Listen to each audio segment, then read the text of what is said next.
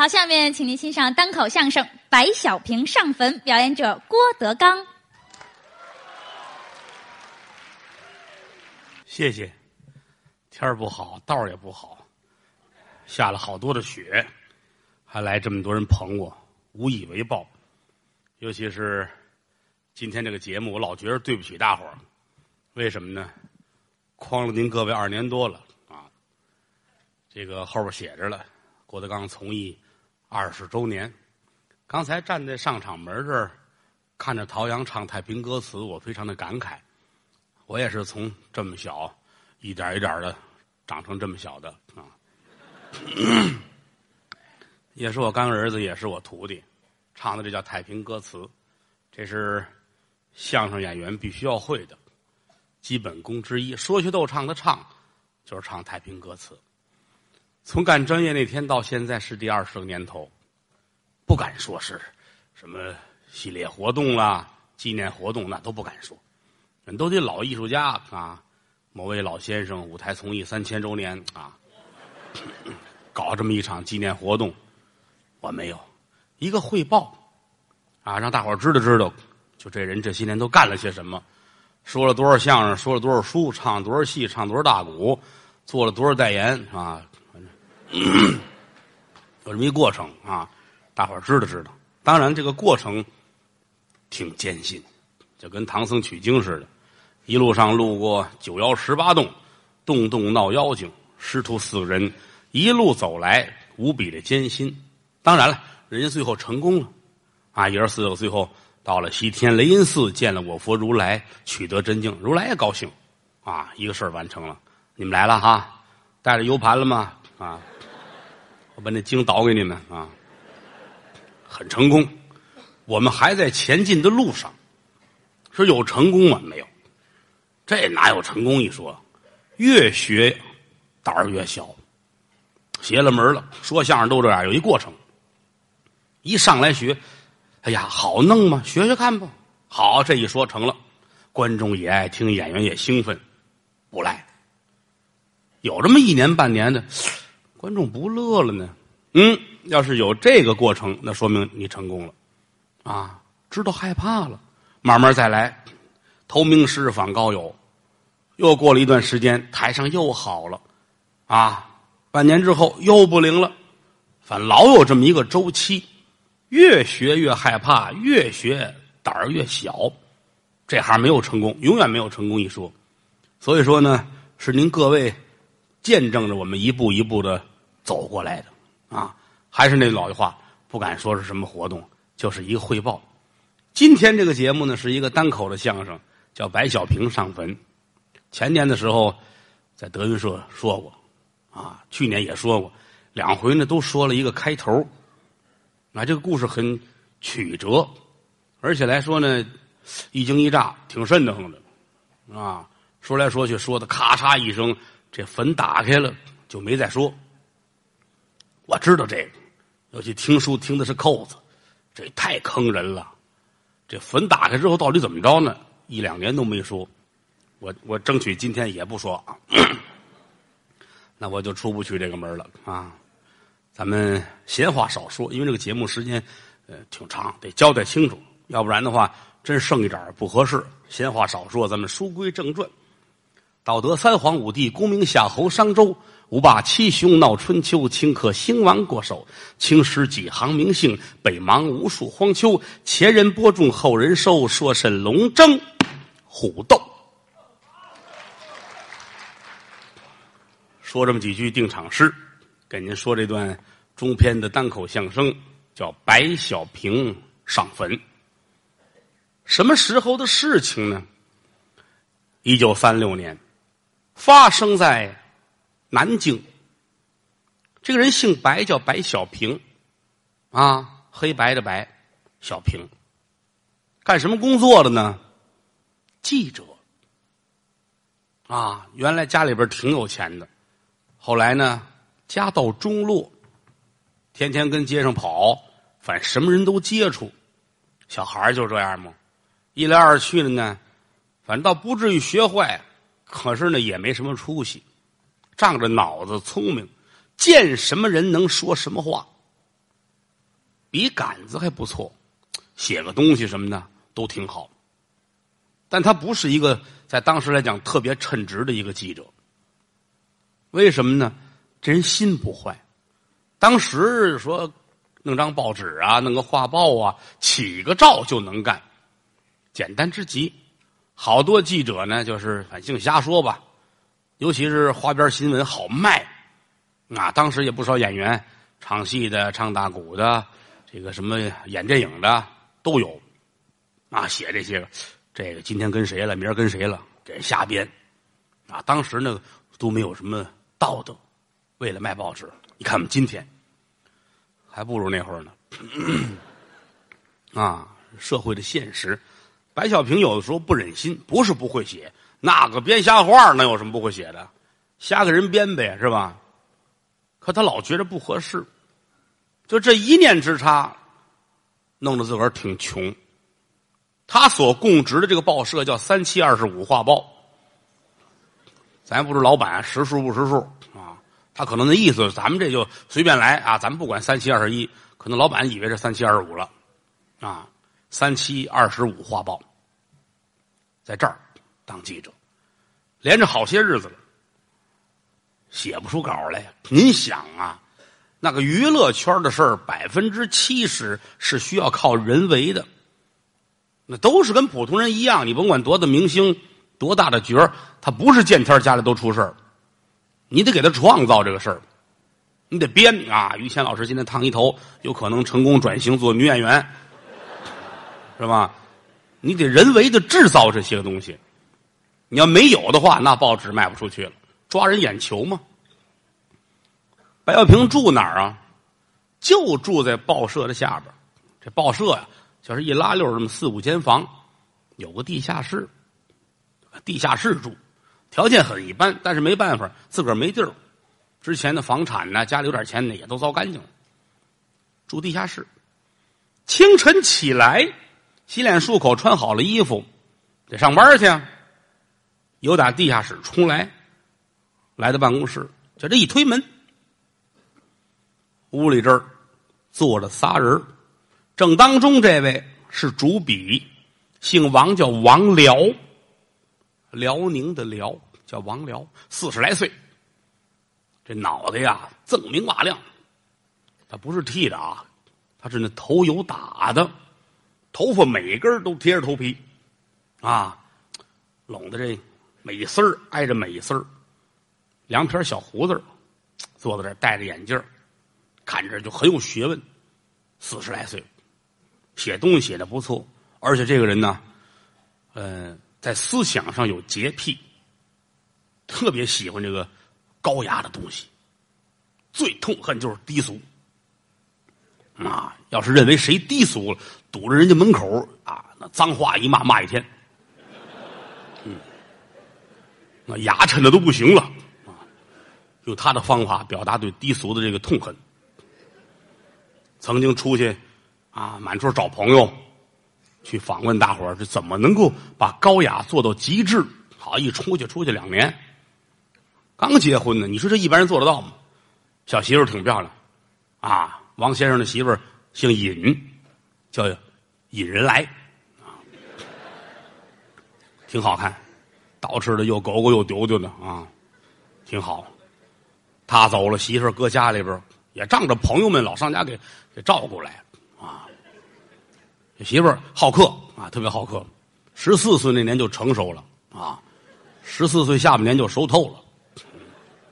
交朋友朋友面广，人力资源很广啊。两年之后，王王先生打外地回来，家里边俩大胖小子 啊。纳闷这个这什么意思？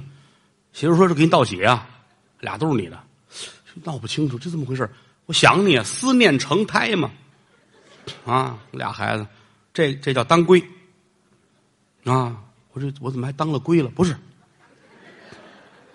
中药嘛？当归，这叫当归。想你，你应该回来了。当归嘛，这叫回乡。希望你能回来啊，回乡。哎呀，王先生很感动，我。我再不回来，我们家成同仁堂了，就。啊，就这么一人，旁边坐着俩呢，俩最要好的朋友，就是那当归跟茴香的亲爹。仨人好，这边坐一位，也四十来岁这人姓宋，宋德，啊，听这名你就知道这人多了不起了，啊，宋德，啊，温文尔雅，也是追求高雅的人，原来也做过生意，后来呢，反正净跟这文化人打交道，祖父是日本人，母亲是朝鲜人，啊，生的他啊，所以他爸爸也出门找高雅去了啊，没在家。挺好，反正人家这个家庭就辈儿辈儿混血吧，啊，嗯，这边坐着一个三十来岁，这大高个得有个将近一米八左右，啊，四方大脸，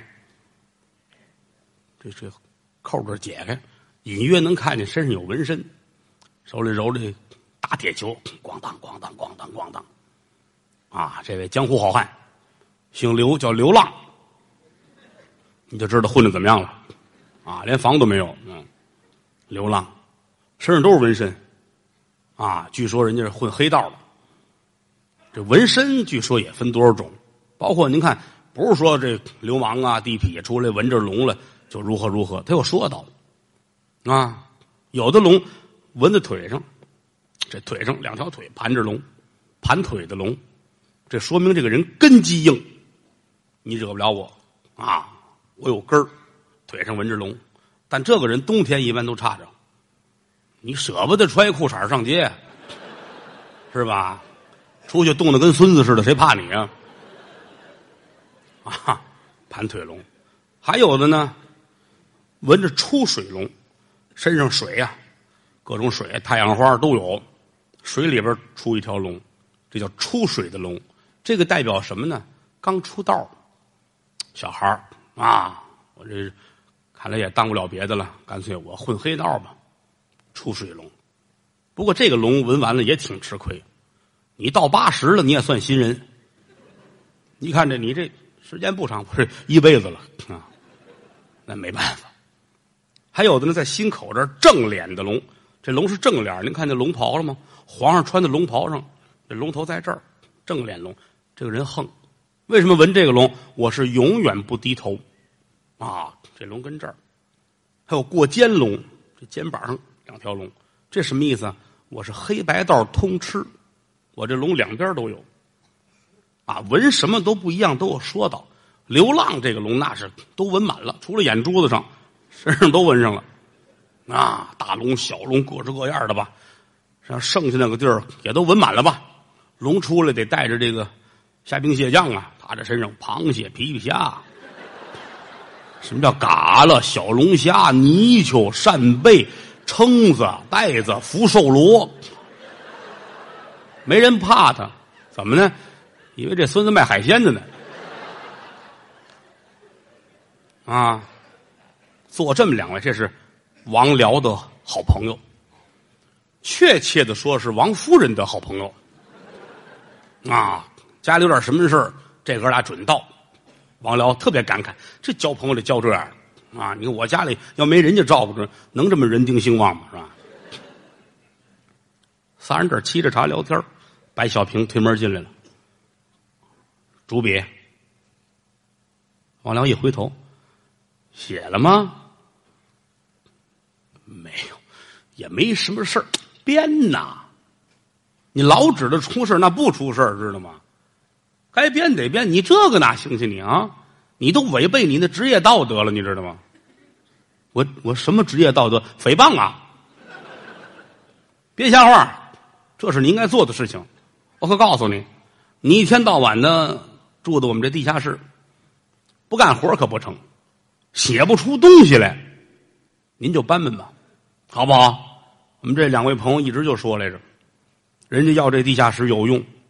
啊，是这俩也搭茬，可不嘛？啊，这大房子不赖，搁你手里可惜了的。我们这个流浪刘大爷打算拿这儿弄个武馆，知道吗？白小平这气呀，十平米武馆啊，老师都得蹲在楼道里边说话。可是你没办法，你说真搬走没地儿去啊？是我去，我努力吧，我努力，我好好的，我我写点东西啊，就指着你们了。应这差事，干这活儿知道吗？我可告诉你，今天再给你一天的功夫，明天你如果写不出东西来，那你可别怪我，归置东西，您搬家走人，知道吗？哎，行，我我听您的，心里别扭。写是这么简单的？人有人说这个写东西讲究文思泉涌，那得说您想出来了，知道能写什么，坐这儿写，要不然跟这儿不管用。有人说抽烟喝茶，沏上好些茶，弄烟卷跟这儿一根接根嘬，嘿，有灵感了。那那不是对每个人都管用啊？啊！回了屋之后，从下午，白小平就想这事儿，怎么办？我能写出什么来？我编谁呀？我给谁说瞎话？哎呀，昧着良心，这不合适。琢磨吧，想了一下午，天黑了，好歹吃点什么。晚上又跟这琢磨，这写不出来，这本人活活挤着死。那么简短结束，时间一分一分的过去，可就快到了半夜了。屋里边有一灯泡，跟栗子这么大啊。怎么呢？原来灯泡挺大的，这两天呢，王辽人给换的，怕它费电。点灯泡跟这儿也瞧不真着，铺上纸，这儿放着笔，写。哎呀，我是我写什么呀？琢磨着，伸手抓着烟盒，拿手一攥，烟盒捏瘪了，没烟了。哎，买烟去吧，本来就没什么钱，去吧。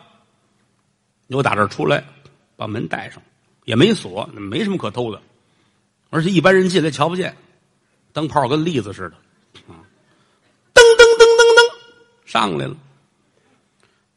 街上已经没有什么人了啊，那个年头夜生活也不像现在这么丰富，是吧？往前走，十字街一拐弯有一小铺，开着灯呢。卖个烟卷啊，卖个火啊，买个零碎的东西，小铺。来到这儿了，啊，来盒烟，这儿掏钱，递过去了，把烟接过来，揣在兜里边。